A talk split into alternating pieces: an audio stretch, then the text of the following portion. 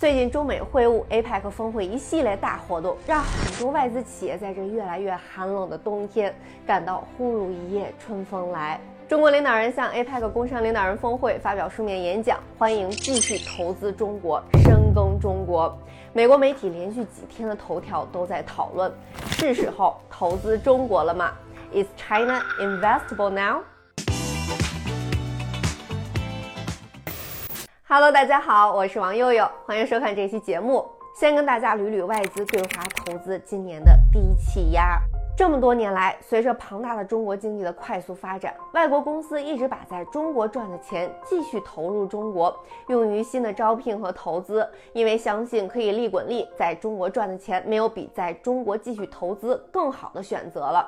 从二零一四年到去年年中，除了两个季度外的其他所有季度，外资企业在华的再投资额都超过了向海外转移的资金额。以二零二一年为例，外资企业在华的再投资净额是一千七百亿美元。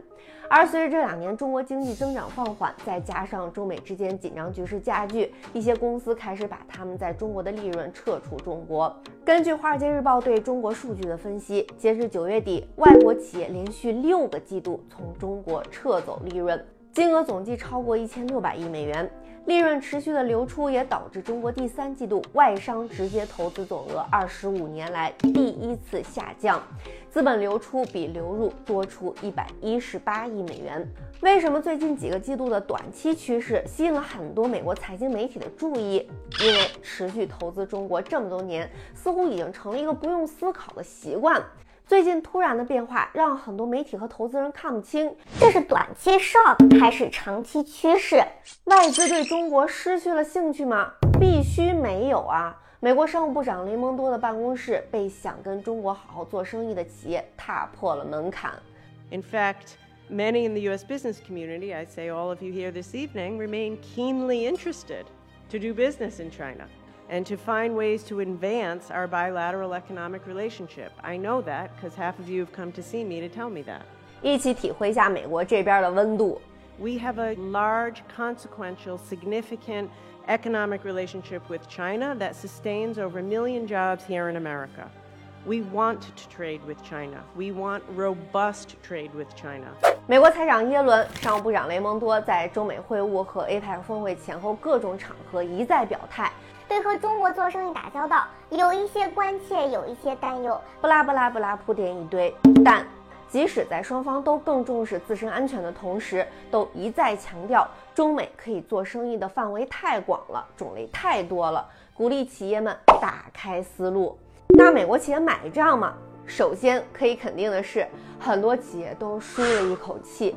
大家很熟悉的美国商界大佬桥水基金创始人亿万富翁达利欧认为，中美关系从悬崖边缘后撤，虽然不会回到曾经盛行的开放与合作时期，但预计会有所改善。他也认为，相对于对手，中美双方如何管理好本国的金融、经济、技术和社会优势，将比建立和利用自身军事优势更为重要。简而言之，最近的会晤和峰会设置了防火墙，然后还有兴奋。无论是旧金山晚宴上高朋满座轮番起立鼓掌，还是在美国各大财经媒体上轮番现身，翻来覆去聊中国投资时机、风险、挑战，都指向一件事儿：对中国浓厚的兴趣。因为资本是逐利的，不分国界的，尤其是对很多跨国企业来说，行动也是非常明确的。今年早些时候，马斯克在讨论人工智能监管问题的时候，就强调让中国在谈判桌上占有一席之地。上个月末，苹果的 CEO 库克年度二度访华，承诺帮助中国发展数字经济。从黑石集团董事长兼首席执行官苏世民到星巴克创始人舒尔茨，美国最富有的商人们都竭尽全力表达他们对中国的支持。再回到节目一开始聊到的外商利润外流，有很多因素，但主要是因为外资在其他地方找到了更好的投资机会。一方面，美联储和欧洲央行在提高利率对抗通胀；一方面，中国在降低利率，导致中国利率跟美国和欧洲利率之间的差距不断扩大。再加上中国股市的表现，各位可能自己也深有体会啊，咱在这里就不深入讨论了。所以，对于这些外资来说，把利润放在欧美赚利息或者买债券更有吸引力。但现在普遍的预期是，美联储加息周期已经结束了，明年的某个时刻会降息。很多外国公司在考虑给自己的钱找更好的出路，但不可避免的还是会有信心问题。很多外资企业一直在担心中美之间的不确定性。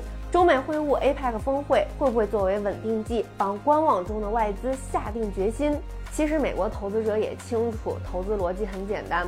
纵观全球市场，中国经济总量接近二十万亿美元，是全球第二大经济体，在亚洲乃至全球都保持着巨大的影响力。中国经济反弹，周围都会回温，有钱一起赚，win win。想要避开中国，那几乎不可能。比如说，绝大多数新兴市场股票基金都持有中国公司股票。况且，在这个比烂的世界，各有各的问题，比较半天，发现还是老伙计靠谱。感谢收看这期节目，我是王佑佑，下期再聊。